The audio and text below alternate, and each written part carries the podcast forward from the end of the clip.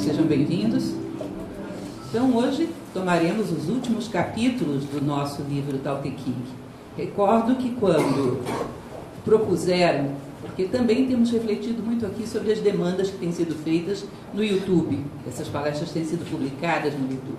Quando várias pessoas propuseram Tao Te King, deu aquele frio na espinha e eu pensei, será que a gente vai dar conta? Isso não é um livro qualquer, isso é um livro sagrado e de um porte e de um nível de dificuldade muito desafiador. E hoje estamos aqui fechando o Tao Te King e eu achei uma experiência maravilhosa.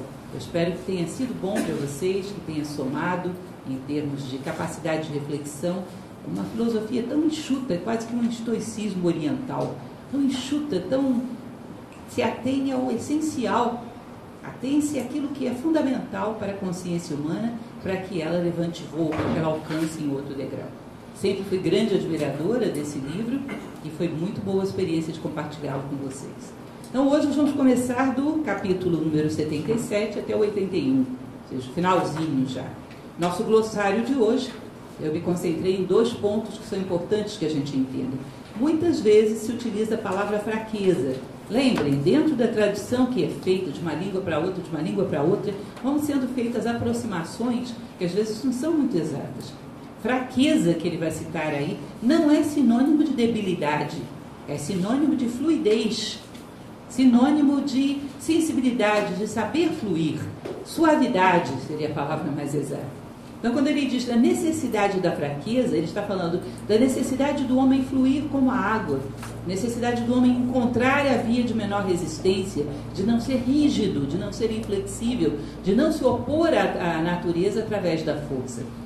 Lembrem daquela passagem, uma vez que falamos que o taoísmo guarda certos traços de semelhança com o estoicismo ocidental, há um estoico epíteto que dizia que escravo é aquele que luta contra as coisas que não dependem dele. E nas coisas que dependem dele não faz nada. Ou seja, não sabe fluir por essas frestas da necessidade, da oportunidade. Fica confrontando paredes, fica, como dizendo popularmente, dando murro em ponta de faca, gerando uma força que se opõe a outra força e isso acaba gerando destruição. Não há aí uma dialética onde uma força interage com a outra. São dois touros batendo de testa. O taoísmo fala da necessidade de atuarmos sobre a força com inteligência, com fluidez, com suavidade. Então, quando ele fala de fraqueza, não é debilidade. O taoísmo é a última filosofia do mundo que faria ódio à debilidade. Eles falam de poder, eles falam da conquista do poder que significa sermos humanos, o quanto o ser humano é poderoso por natureza. Então ele não faz ódio à debilidade, muito pelo contrário.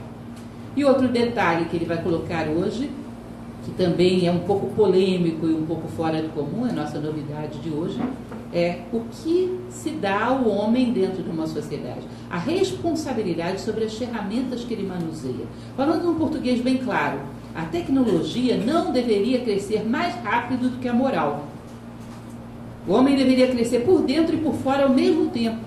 Seja uma sociedade responsável, ainda que ela tenha capacidade para gerar mecanismos mais complexos, se o homem ainda não adquiriu uma solidez moral para manipular esses mecanismos, ela não faz. Ela não age por caprichos, ela age por responsabilidade com o crescimento do ser humano, com o crescimento da humanidade. Então é uma questão muito importante para essa sociedade, vamos falar, sobre isso mais adiante. Essa sociedade sonhada por Lao Tse, também sonhada por Platão, ele falava coisas muito parecidas, que a informação e a formação andassem em paralelo, que você não colocasse facas na mão de crianças. Ainda que fosse interessante ter uma faca, se os homens são todos crianças, não a crie. Ah, mas vai ficar muito mais demorado cortar as coisas. Corte demorado, mas também causa muito menos ferimento. Ou seja, que a tecnologia, que é que o know-how saber como não ande mais rápido do que o saber porquê. O homem não tenha mais informação do que formação. Ele vai falar bem claramente sobre isso, de uma maneira que para nós tão orgulhosos da nossa sociedade high-tech, ficamos meio chocados nos termos em que ele coloca isso. Bom, vamos lá. Aliás, não houve uma única semana, desde o início, em que Lao Tse não tenha nos chocado com alguma coisa. Esse é o choque do dia. Vamos lá. Então, no 77, ele vai dizer: O tal do céu, como se assemelha ao arqueiro? Ele empurra para baixo o que está no alto e levanta para o alto o que está embaixo. Ele diminui o que existe em demasia e completa o que está insuficiente. Aí basta vocês imaginarem uma pessoa com arco, arco de, de arqueiro, de arco e flecha. Ele empurra o arco para frente e puxa a corda para trás. Ele diz que o tal, a lei do universo como um todo, muito semelhante ao Dharma dos indianos, ele faz exatamente isso. Aquilo que se excedeu em altura, ele puxa um pouquinho para trás. Aquilo que desceu demais, ele puxa um pouquinho para cima. Ou seja, ele procura achar o lugar certo de cada coisa. Que é exatamente o conceito de justiça de Platão. Platão diz que a justiça dá a cada um que lhe corresponde, segundo sua natureza e seus atos. Sabe o que significa isso? Cada coisa no seu lugar. Para Platão, a justiça é irmã gêmea da ordem. Cada coisa no seu lugar, não existe mal no universo. Eu acho essa teoria muito interessante. Muito interessante. A filosofia antiga, até o Egito, tinha isso. Quando um ser dentro do panteão egípcio era um pouco desajustado, por exemplo, Sete. Sete era um pouco colérico. Quando o Horus o vence, o domina, não elimina Sete. Ele precisava da cólera, do ímpeto de Sete. Coloca ele para soprar. Porque ele soprando, a barca dos deuses andava mais depressa. Ou seja, quem é colérico tem muito ar. Sopra.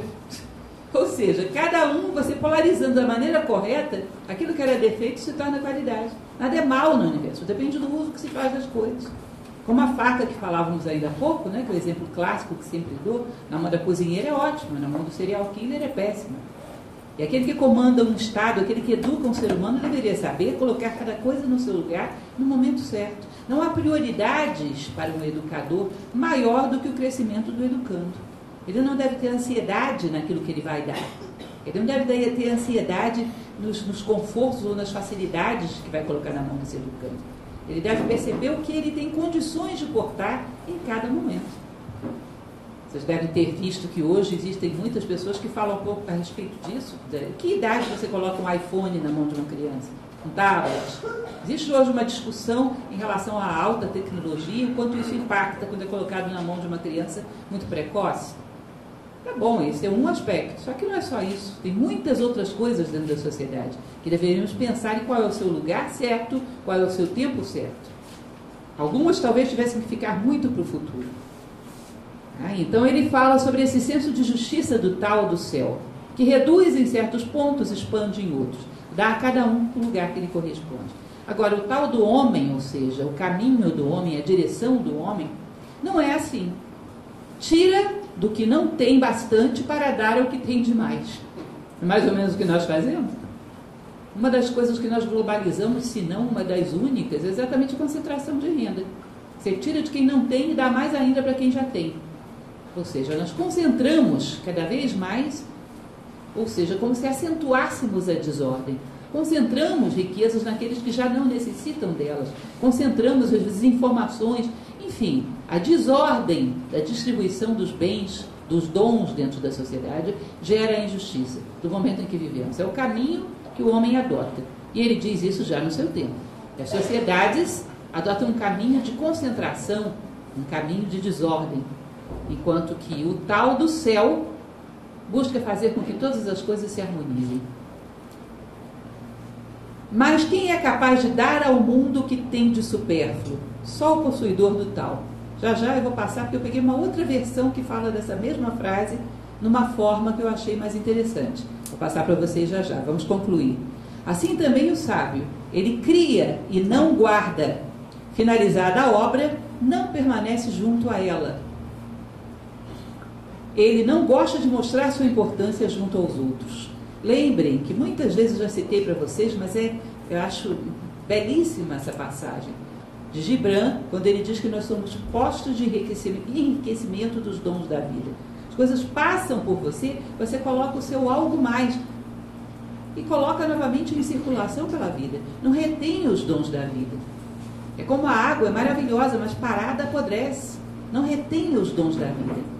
Seja um operador do fluxo, para que os dons da vida passem por você, saiam maiores do que chegaram e voltem a circular.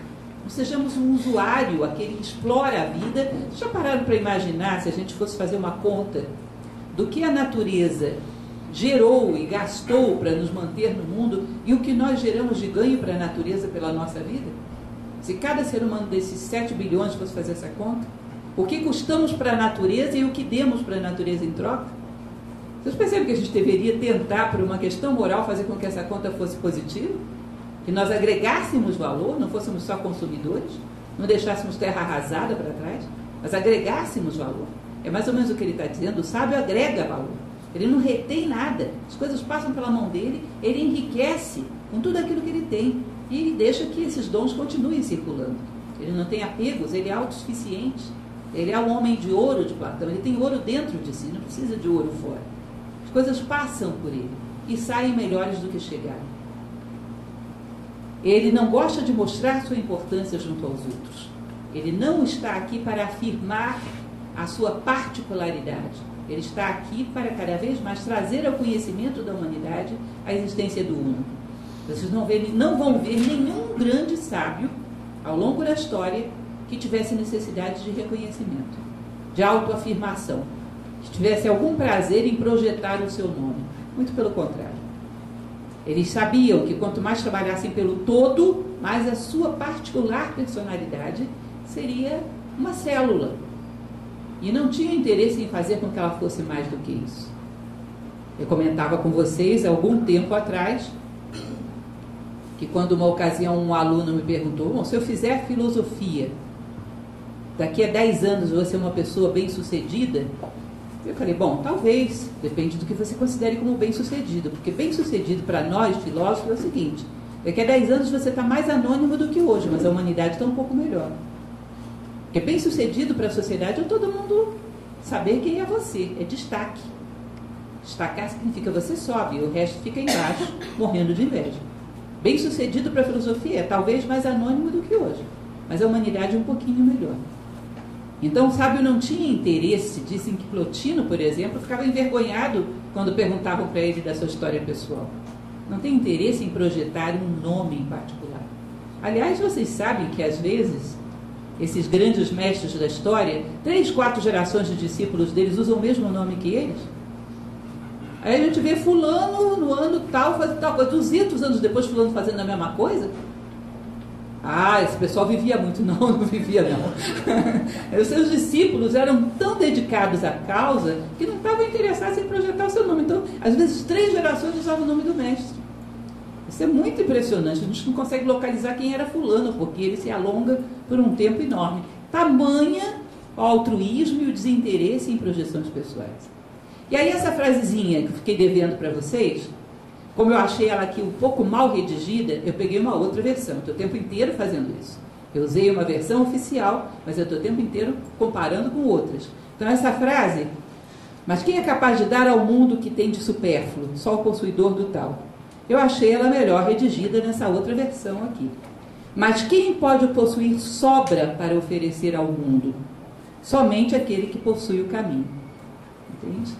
Então o sábio é generoso por natureza, nós vamos ver isso já já. O sábio é grande pelo que dá e não pelo que retém, pelo que possui. Os homens que foram grandes foram grandes pelo quanto eles eram capazes de dar, não pelo tanto que eram capazes de ter contrariamente ao nosso conceito atual. E quem tem condições de dar alguma coisa real? Obviamente, quem tem alguma coisa de real. Ninguém pode oferecer aquilo que não tem. Então, o sábio tem condições de oferecer sabedoria, tem condições de oferecer um exemplo de vida, um sentido de vida para aquele que não tem, um caminho. Então, ele tem o que dar, ele está de mãos cheias, coisas reais, porque essas coisas são reais. Nem o tempo, nem o espaço, nem a morte é capaz de tirá-las de quem as dá e de quem as recebe. Se de fato a recebe. Então, evidentemente, para que nós possamos dar, temos que ter alguma coisa. E o sábio tem coisas reais para distribuir. Tá? Então, só quem tem o tal possui sobra, possui alguma coisa para dar para os demais. O professor Jorge Angeli Braga, que é o fundador de Nova Acrópole, ele falava uma coisa que eu achava muito bonita quando ele falava para os filósofos que ele estava formando. Ele dizia: que ninguém passe por vós e diga: Eu passei por eles e não me deram nada. Eu acho isso muito bonito, porque para você ter para dar, você tem que primeiro conquistá-lo. Então, uma preocupação de estar constantemente tendo algo por amor. Porque as pessoas não podem passar por mim e dizer: Eu passei por eles não me deram nada. Então é como se fosse aquele passarinho que sobrevoa o tempo todo procurando comida para o seu filhote, ele não pode voltar para casa sem comida. Essa é mais ou menos a tônica de vida de um filósofo, que dirá de um sábio como Lao Tse. Necessidade, lembre do que dizia Platão. A melhor coisa que podemos fazer para aqueles que amamos é crescer. Necessidade de trazer alguma coisa para o nosso ninho. Necessidade de trazer alguma coisa para aqueles que amamos. Se eu não crescer, as pessoas vão passar por mim e eu vou estar de mãos vazias. E talvez tenha perdido uma oportunidade maravilhosa de resgatar essa pessoa, de dar alguma coisa. Porque são poucos os que, num momento materialista como o nosso, têm muita coisa para dar. Então nós temos que tentar ter alguma coisa, uma gota que seja. Já é suficiente no meio da aridez que nós vivemos. Então, como eu falava para vocês, isso é o desapego do sábio. Continuando, capítulo 78. Mais uma vez o exemplo da água. No mundo inteiro, não há nada mais fluido e suave do que a água. No entanto, para atacar o que é duro, nada se iguala a ela. Nada pode mudar isso. Percebem o que ele está falando? Da fluidez, da suavidade, da estratégia da água, que aceita ocupar os lugares mais ínfimos, mais estreitos e vai penetrando. E não cessa nunca de pressionar e buscar frestas por onde passar. Se se abre um pequeno furinho, a água está passando por ali. Ela aproveita todas as oportunidades, ela é inexorável. Ela é perseverante e constante, não violenta. Ela encontra as frestas e acaba sempre cumprindo o seu caminho, que é sair do particular para o universal, sair dos rios para o mar, sempre indo em direção à unidade. Então, a busca estratégica, isso é chamado de diplomacia, de introduzir a nossa vontade no mundo, buscando o caminho de menor resistência. Procurando não ser um destruidor, um demolidor, procurando não gerar confrontos, mas procurando encontrar todas as frestas de oportunidade para introduzir a nossa vontade no mundo. A atenção do sábio. Todos os dias uma oportunidade de levar um pouco de água, uma gota de água a quem tem sede. Ele é como a água. E a água todos os dias encontra uma fresta por onde ela possa penetrar. Uma ou duas gotas, mas algo dela penetrou. A fraqueza vence a força, a suavidade vence a dureza. Todos na terra o sabem, mas ninguém é capaz de agir assim. Então existe todo um conjunto de técnicas, por exemplo, em artes marciais, que sabem disso. Que é melhor você não se opor ao esforço do, do, do, oponente, mas pegar o próprio esforço dele para derrubá-lo. Melhor opor a inteligência a força. Aliás, a própria condição humana, a maneira como atuamos sobre o mundo, é uma vitória não da inteligência, mas da razão sobre a força bruta. Então nós sabemos que a razão impera sobre a força bruta, mas quando usamos isso na nossa vida prática? Que dirá a inteligência, que ainda é muito mais do que a razão pura e simples. A inteligência tem algo de intuição, então ela pode muito, quando ela é estratégica, está sempre aproveitando as frestas das oportunidades. Isso em todos os campos. No campo de um relacionamento, no campo da convivência, no campo econômico, no campo, no campo econômico, perdão. Nas crises sociais, vocês percebem que às vezes as empresas estão todas caindo e tem uma subindo. Bom, essa até é a natureza da água. Nas piores crises, ela sabe encontrar frestas e está subindo. Sem ser desleal, sem ser desonesta, mas simplesmente aproveitando as oportunidades que cada. Isso faz parte da lei da vida. Sabendo entrar por essas frestas das novas oportunidades. E cada novo painel oferece novas oportunidades. Saber penetrar por aí, preencher esse espaço. Não ser rígido, não querer respostas prontas, o homem rígido é aquele, sem fazer isso, isso, isso. Bom, essas profissões não existem mais, então eu não faço nada. Até no campo econômico, gente, tem isso. Saber sobreviver procurando as frestas de oportunidade da vida. No campo da convivência é uma preciosidade. Saber aproveitar aquelas frestas onde o outro está disposto a te ouvir, usando a palavra que ele tem condições de ouvir, para transmitir alguma mensagem, mesmo para aquele que é mais rígido. Nenhuma parede é tão rígida que não tenha nenhuma frestinha. Saber encontrar esses pontos onde você pode penetrar em alguma medida. Então é um segredo que é muito repetido pelo taoísmo. É por isso que um sábio disse: Quem toma sobre si a lama do reino, esse é o senhor dos sacrifícios da terra. Quem toma sobre si a infelicidade do reino, esse é o rei do mundo. As palavras verdadeiras parecem paradoxais. Realmente, as palavras verdadeiras parecem absurdas considerando que a gente só entende aquilo que nos é agradável, está de acordo com o nosso interesse. E o que ele está dizendo aí não está de acordo com o nosso interesse. O que, que ele está dizendo? Que o sacro ofício, o ofício sagrado de se comprometer com a dor do outro, é que faz líderes. Todo mundo quer liderar para ter privilégios e não para pagar o preço maior, e não para o maior sacrifício. Então a gente não entende essas palavras, parecem absurdas. Quem lidera é aquele que realmente é capaz de absorver para si um pouco do drama do grupo, da dor do grupo, um pouco da dor da humanidade. Ele lidera para ajudar o outro a caminhar, e não pelo prazer narcisista de estar à frente. Por isso, Platão dizia que quando alguém deseja muito um posto de governo, isso já é suficiente para você saber que não era ele o homem. Porque quando é o homem, aceita com um sacrifício tremendo, porque sabe que aquilo ali vai ser uma dor terrível. Mas ele sabe que se não for ele, será o pior. Imaginem vocês a tradição hindu, só para que vocês entendam melhor essa história. A tradição hindu diz o seguinte: que o homem tem uma série de ações que ele cometeu e cuja consequência ele tem que saudá-las, que é a lei do karma. Então, causa e efeito, causa e efeito, causa e efeito. Todo dia a gente faz isso. É um primeiro estágio. A gente gera karma para amanhã e paga o karma de ontem. Vivemos basicamente na fila do Credit Karma, pagando o extrato de ontem e endividando para amanhã. Basicamente. Aí vem o segundo estágio, que é aquele momento onde o cidadão percebe quais são os erros que ele está cometendo contra as leis da natureza e joga a toalha. E chega, não saio mais da lei da natureza, vou me alinhar com isso. Essa jogada de toalha é um negócio poderoso, porque uma pessoa falar isso e ter condições de fazer, olha, é um nível de um ser excepcional. A partir de hoje só age segundo a lei. Mas as consequências daquilo que ele gerou lá para trás não deixam de acontecer, ainda tem uma dívida para saldar. Então, aquele homem que não gera karma, mas continua pagando karma, até quitar a sua conta. Esse é um estágio difícil, porque é um santo uma pessoa dela. Mas ainda assim, as consequências kármicas o perseguem por algum tempo. Aí chega o terceiro estágio, que na Índia eles chamam de avatar, de grandes mestres, que é aquele cidadão que pagou todo o seu karma e não gerou nenhum novo. Estão entendendo? No primeiro, gera karma, paga karma. No segundo, não gera karma, mas paga karma. No terceiro, não gera nem paga, está livre. Acabou com todas as suas dívidas. O que, que esse cidadão felizardo faz? Volta lá atrás e assume um pouco do karma da humanidade. Porque quando ele chega a esse ponto, ele não tem mais interesse pessoal. É pura misericórdia, é pura compaixão. E para ele não teria nenhum sentido avançar sem levar consigo a humanidade. Então, se alguém está pensando em livrar a sua pele de sofrimento, esse caminho não é legal. não é legal. Porque imagine se você ama uma pessoa, uma pessoa que você ama, a dor dessa pessoa não passa a ser tua? Quando ela sofre, o sofrimento também não é teu? Bom, então se você não amasse ninguém, você sofria menos. Será?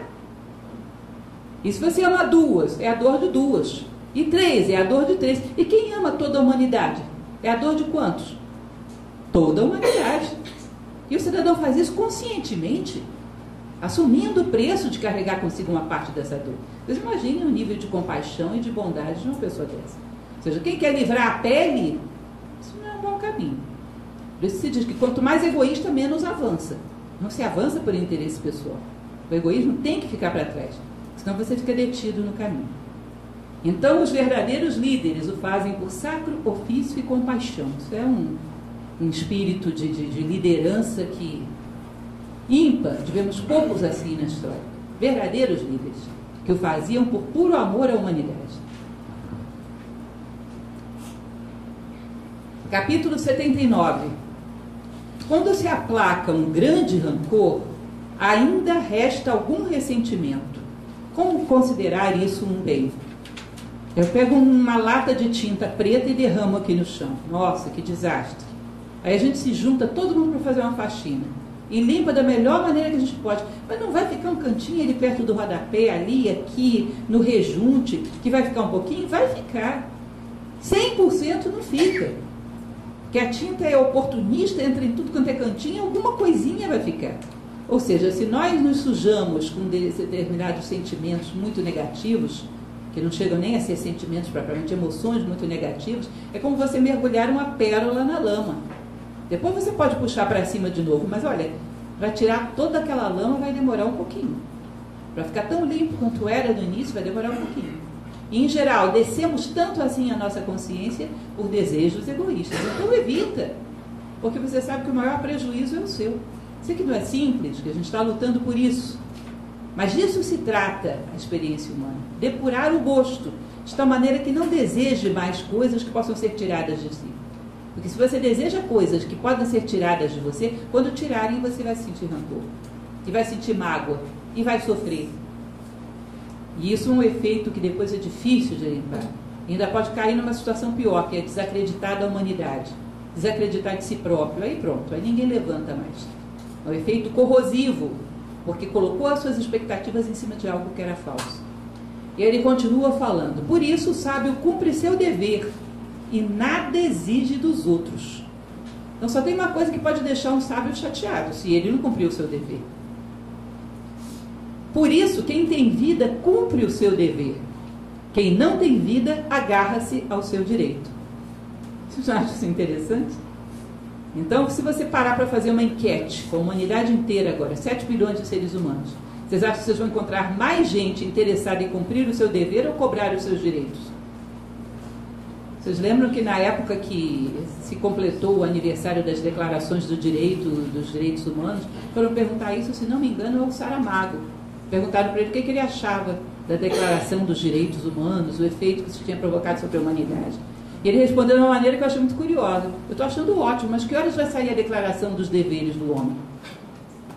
Porque quem é que vai, vai, vai os direitos de um lado são, são usufruídos quando alguém do outro lado exerceu seus deveres? Que horas vai fazer o outro lado? Porque não tem uma coisa sem outra. Se o homem se preocupa em cumprir com o seu dever, só existe um ser que pode decepcioná-lo, ele mesmo. Quando ele falha nesse cumprimento. Agora, se os direitos que advêm disso foram respeitados ou não pelos outros, problema dos outros. Eu lancei as sementes. Se a terra frutificou ou não, pô, problema da terra. Cada terra tem seu tempo, cada semente tem seu tempo. Mas eu cumpri o meu dever. Eu semeei. Parem para perceber o quanto falamos dos nossos direitos. E quão pouco falamos ou pensamos dos nossos deveres. E se todos se preocupassem com seus deveres, com certeza todos os direitos, por acréscimo, seriam respeitados. Declaração dos deveres do homem. Viria em boa hora. E aí, aquela passagem que eu falei para vocês, que é o nosso choque do dia, né?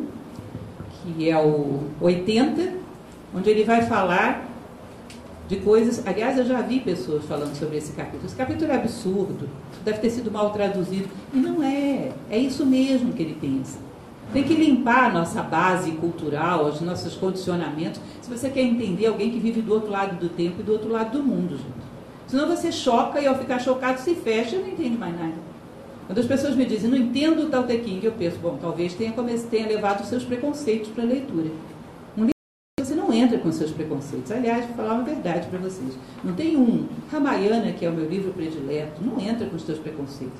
Você vai esbarrar na primeira página e não caminha mais. É quase que uma criptografia. Você tem que limpar, abrir mão de achar que os seus valores são os melhores do mundo. Porque senão você não acessa o pensamento do, do autor, que talvez tenha uma perspectiva que você nunca tenha pensado e seja realmente verdadeira. Por isso esses livros foram feitos para serem lidos por filósofos, que buscam a verdade, mas sabem que não a têm. Se você entra com convicções de verdades absolutas, esses livros estão absolutamente inexpugnáveis, não tem como entender nada. Vejam o que ele fala aqui. Um país pode ser pequeno e poucos os seus habitantes, Instrumentos que multiplicam a força do homem não devem ser usados. O povo deve pensar seriamente na morte e não deve viajar para longe. Mesmo que haja navios e carros, ninguém deve servir-se deles. Mesmo que haja couraça e armas, ninguém deve ostentá-las. Que o povo volte a usar nós em cordas à guisa de escritas. Que faça doce o seu alimento e belas as suas roupas pacífica a sua moradia e alegres os seus costumes. Que os países vizinhos estejam ao alcance da vista, de modo que se possa ouvir, de cada canto, o canto dos galos e o latido dos cães. E assim as pessoas morrerão em idade avançada, sem ter viajado de um lado para outro. Aí você diz, não, aquilo é retrógrado. Imagina que sociedade simplória. Tentem imaginar, gente. Deixa eu passar para essa figura para vocês. Tentem imaginar que nós estamos construindo um templo grego. Uma coluna tem que crescer junto com a outra, porque se uma ficar baixinha e a outra crescer, como é que você vai colocar o frontão lá em cima? Ele desliza. Uma tem que crescer junto com a outra. O ser humano tem condições de lidar com tal nível de tecnologia. Então nós temos tal nível de tecnologia, ainda que pudéssemos ter mais. O ser humano tem condições de ter tal e tal eh, circulação, ir até tais lugares. Por que ele diz isso?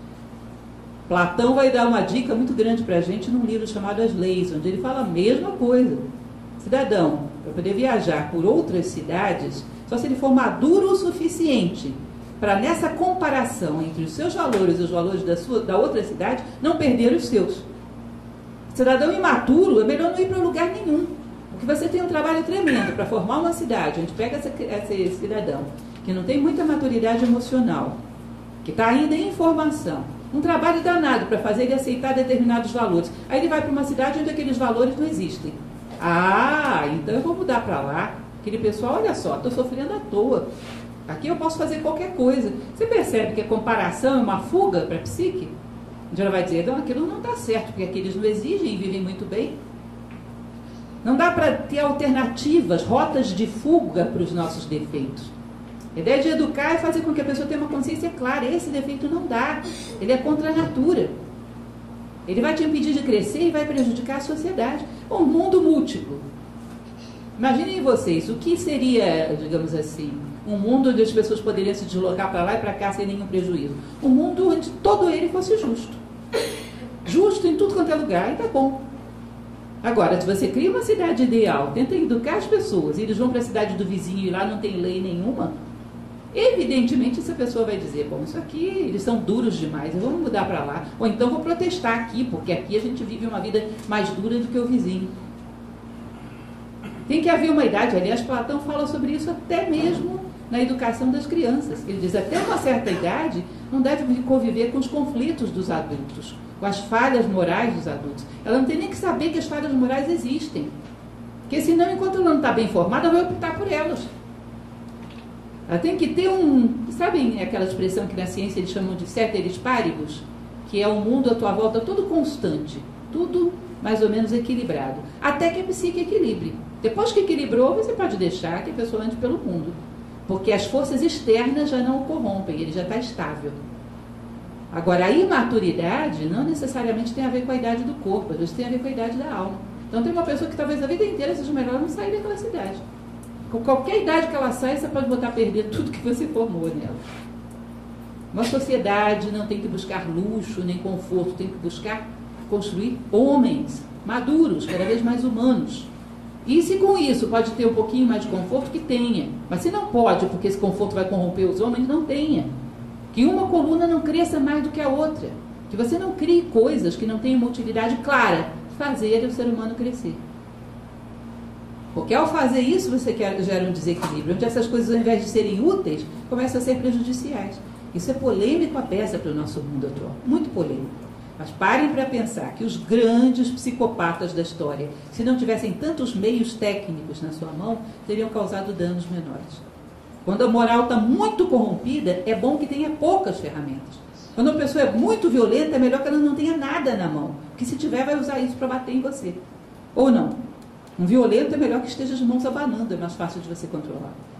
Então, a formação do caráter e a formação da sociedade, do ponto de vista material, não deveria andar uma mais rápido do que a outra.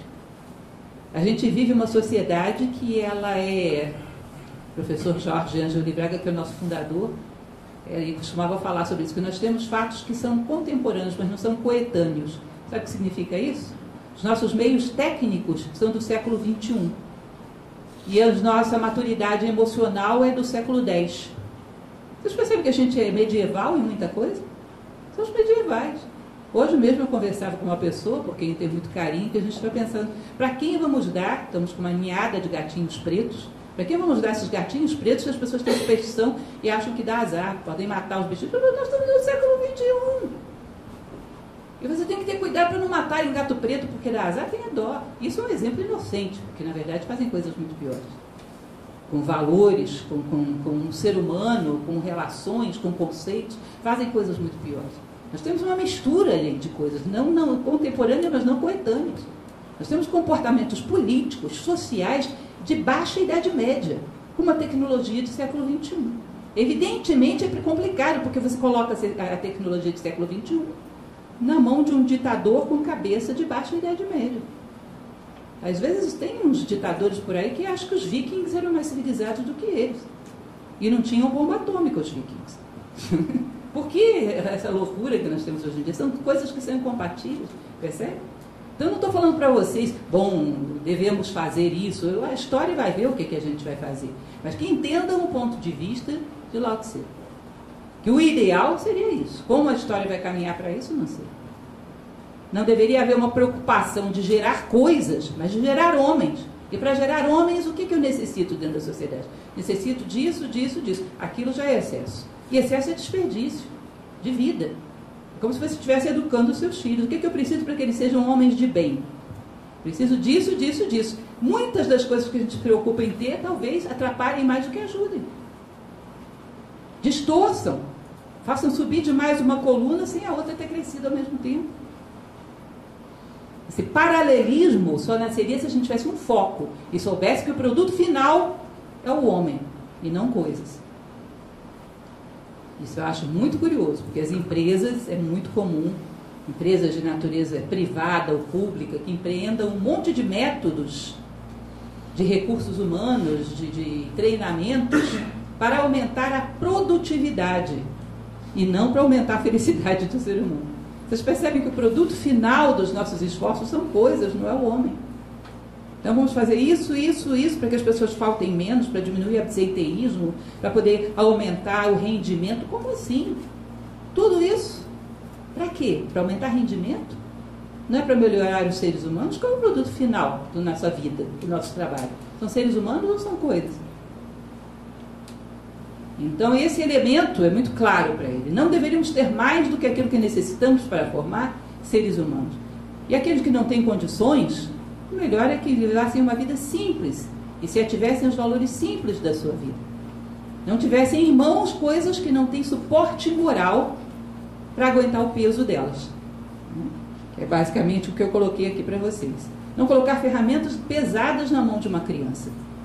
Não tem suporte moral não tenha mais do que aquilo que você pode carregar e usar para o bem. Platão e as viagens, como eu falei para vocês, Platão restringia muitos homens que poderiam sair da sociedade. Aqueles que tivessem maturidade para não se deixar influenciar pelo mal e ao mesmo tempo aprender ideias boas e trazer para a cidade. Ou seja, eram embaixadas de homens específicos que estivessem preparados para isso.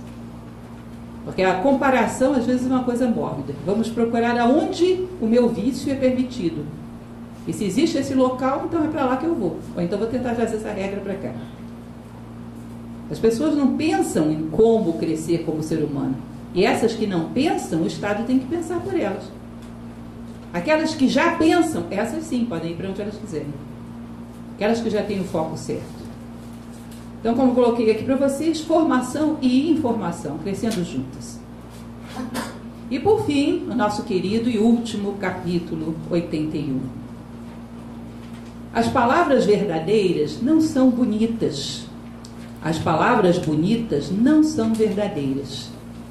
Mais uma vez, cuidado com as palavras. Imagine o quanto essa tradução viajou aí pelo meio do caminho. As palavras verdadeiras não são bonitas no sentido de serem ostentosas, atraentes. Elas são belas no sentido de que a sua essência é transmutadora. Elas são belas como conteúdo, mas nem sempre tem aquela embalagem agradável, segundo a moda de uma determinada sociedade. Comentava com vocês a respeito de um filme, que aliás quem não assistiu vale muito a pena, que se chama Mahabharata, de um diretor chamado Peter Brook. E esse filme, o diretor viveu alguns anos na Índia para preparar esse filme. É uma coisa prodigiosa, das coisas mais belas que eu já vi na vida. Peter Brook ele comentava que ele andou entrevistando todo mundo que tinha algum conhecimento sobre o simbolismo do Mahabharata, que é um épico indiano. Aí um dia falaram para ele que ele deveria visitar a casa de uma senhora que ela era muito bela. Ele imaginou, bom, quantos anos será que tem essa senhora? Para todo mundo, todo mundo que indicava dizia, ela é muito bela. E quando ele chegou à casa dessa senhora, que era uma senhora muito idosa, é que ele foi entender que a linguagem indiana, ainda no nosso Índia atual, com todas as decadências, porque isso tem poucos anos, ainda separa o belo do atraente. Uma mulher jovem para eles é atraente. Bela é aquela que tem alguma sabedoria, algo para transmitir. Que, aliás, é um conceito deles dentro do panteão também dos, dos indianos. Existe um Deus para isso, Savitri. Savitri é o resplendor. Porque as coisas são belas não só quando tem belas formas externas, mas quando delas sai o resplendor de uma essência de fogo. As coisas só são belas quando você percebe que alguma coisa vem de dentro e resplandece, como que emanasse algo da sua essência. Seja, a beleza tem a ver com a essência e não meramente com uma forma adequada. A beleza de essência, ela tem tudo a ver com as palavras sagradas. E eram os logos. Mas a beleza de aparência nem sempre. Porque a aparência muda muito segundo os critérios de época. E hoje, uma palavra que é bela, segundo o padrão social, vocês já viram falar às vezes de poesias consagradas? Você diz, ah, essa poesia é consagrada, você vai ler, não gosta de jeito nenhum daquilo. Porque o que consagra as coisas no nosso momento histórico, às vezes, é um critério muito duvidoso. Então, o que é considerado belo externamente hoje em dia, às vezes não tem nada a ver com a beleza de alma. Por isso que às vezes a gente diz, o tal é lindo, e a pessoa lê e diz, não, é uma coisa esquisita, não entendi nada. Aquele que sabe perceber savitri, ou seja, beleza interior, sempre vai achar o tal lindo. Então as palavras verdadeiras não são bonitas. E as palavras bonitas, ostentosas, não são verdadeiros. Que agradam todo mundo, não são verdadeiros. A habilidade, a habilidade como capacidade, digamos, de jogo de cintura, de persuasão, de influência negativa. A habilidade não é persuasiva. A persuasão é destituída de mérito. Persuasão para ele não é o convencimento honesto de alguém, mas o engano jogo de palavras para fazer com que o outro se renda ao teu argumento, sem que o teu argumento seja aliado da verdade. Vocês vão perceber que já em épocas antigas começava o advento de pensadores que falavam não comprometidos com a verdade, mas com interesses, às vezes políticos. Era o caso dos sofistas dentro da tradição grega. Então a persuasão é destituída de mérito. Ela denota talento de quem persuadiu, mas não necessariamente honestidade.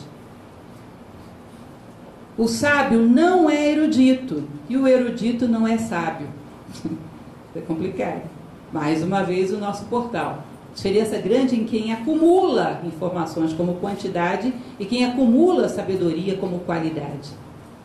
Dizem que o erudito, no sentido puramente intelectual, quanto mais culto fica, mais vaidoso é. E o sábio, quanto mais sábio fica, mais humilde é. É curioso, né? Que quando temos às vezes só intelectualismo, o nosso mundo é desse tamanho. E dentro de um mundo desse tamanho, você considera que você ocupa um espaço muito significativo. Agora, o sábio ele explode as fronteiras desse mundo. O universo dele é infinito. Ele se compara com esse universo e ele vê que ele é uma parcela infinitesimal. Então, quando Sócrates diz só sei que nada sei, ele não está fazendo gênero. Ele se comparou com o tamanho das coisas para serem sabidas e percebeu que o que ele tinha era realmente muito pouco mas ele vislumbrou o tamanho das coisas que há para serem sabidas. Ele vislumbrou. Isso é uma visão grandiosa que só grandes homens têm. Ninguém pode dizer só sei que nada sei se ele não viu o tamanho do que ele não sabe. Não tem sequer uma perspectiva do tamanho do desconhecido. Ele tinha. Ah, então o sábio necessariamente é mais humilde à medida que avança. É um sintoma. Enquanto que o meramente culto, intelectual, fica mais vaidoso à medida que avança. O sábio não acumula posses. Quanto mais ele faz para os outros, mais ele possui. Quanto mais dá aos outros, mais ele recebe. O tal do céu favorece sem prejudicar. O tal do sábio é agir sem lutar, sem destruir, sem confrontar. Lembrem o que eu falava para vocês: sempre houve, sempre haverá na história construtores e destruidores de pirâmides. Os sábios sempre se alinharam naqueles que constroem. Eles não renovam destruindo. Eles renovam penetrando nas frestas das oportunidades, tomando o que de melhor existe em cada ser e trazendo à tona. E por fim, aquela reflexão que eu fazia com vocês no início. Se nós olharmos na história, os homens que foram grandes não foram grandes porque tinham muitas coisas, mas porque deram muitas coisas. O homem é do tamanho da sua generosidade. Chega um determinado momento que a vida vai dizer tal coisa, entrega. Você vai dizer isso não. Tá bom, ela respeita, mas esse é o teu tamanho. Quanto mais generosos vamos nos tornando, mais a vida vai penetrando naquele terreno onde ainda existe um fronte de egoísmo, uma resistência de egoísmo, uma vaidade, um orgulho, e vai bater aí e vai dizer, é isso que eu quero agora. Na hora que você disser isso não, você determinou o limite do teu crescimento. Porque o homem é do tamanho da sua generosidade. E um sábio é como dizem na Índia, eles têm uma deusa chamada Aditi, sem ataduras, sem limites. Ele é entrega perpétua. Ele é uma célula consciente da unidade, que não tem nada a ganhar, porque ele e o uno são um só, e nada a perder, porque tudo aquilo que é seu, nada nem ninguém pode tomar. Por fim, essa é a mensagem final do Tao Te King. Sábio é grande pelo que dá e não pelo que retém. Bom, encerramos aqui nosso capítulo número 81. Agradeço muito vocês terem acompanhado durante todo esse tempo. Estamos já com quase concluindo também a publicação no YouTube. Lembro que ajudam muito quando nos ajudam a divulgar as nossas palestras no YouTube. Na semana que vem, segunda-feira que vem, não teremos palestra, pularemos uma semana. Na outra começaremos, no dia 2 de outubro, não é isso? Começaremos o Herói de Mil Faces, de Joseph Campbell. E lembro também a vocês que nós temos uma campanha, temos um trabalho social muito forte lá na nossa sede central. Nós estamos arrecadando doações de brinquedos para o Dia da Criança. Se alguém tiver interesse em doar alguma coisa, estará sendo arrecadado nessa sede as doações que vocês quiserem fazer, que nós atenderemos as crianças do Varjão. Mais alguma coisa? E por último, antes dela falar, quando vocês saírem, antes de sair, alguns felizardos, que vão ser muitos, porque tem muita prenda, nós tivemos uma pessoa muito generosa, Carmelita Guimarães, que participa do nosso grupo, que confeccionou um monte de brindes e debaixo da cadeira dos sortudos tem um papelzinho colado. Então, aqueles que tivessem, tiverem sido premiados, procurem aí. A gente vai ficar lá na porta e vai entregar os bens.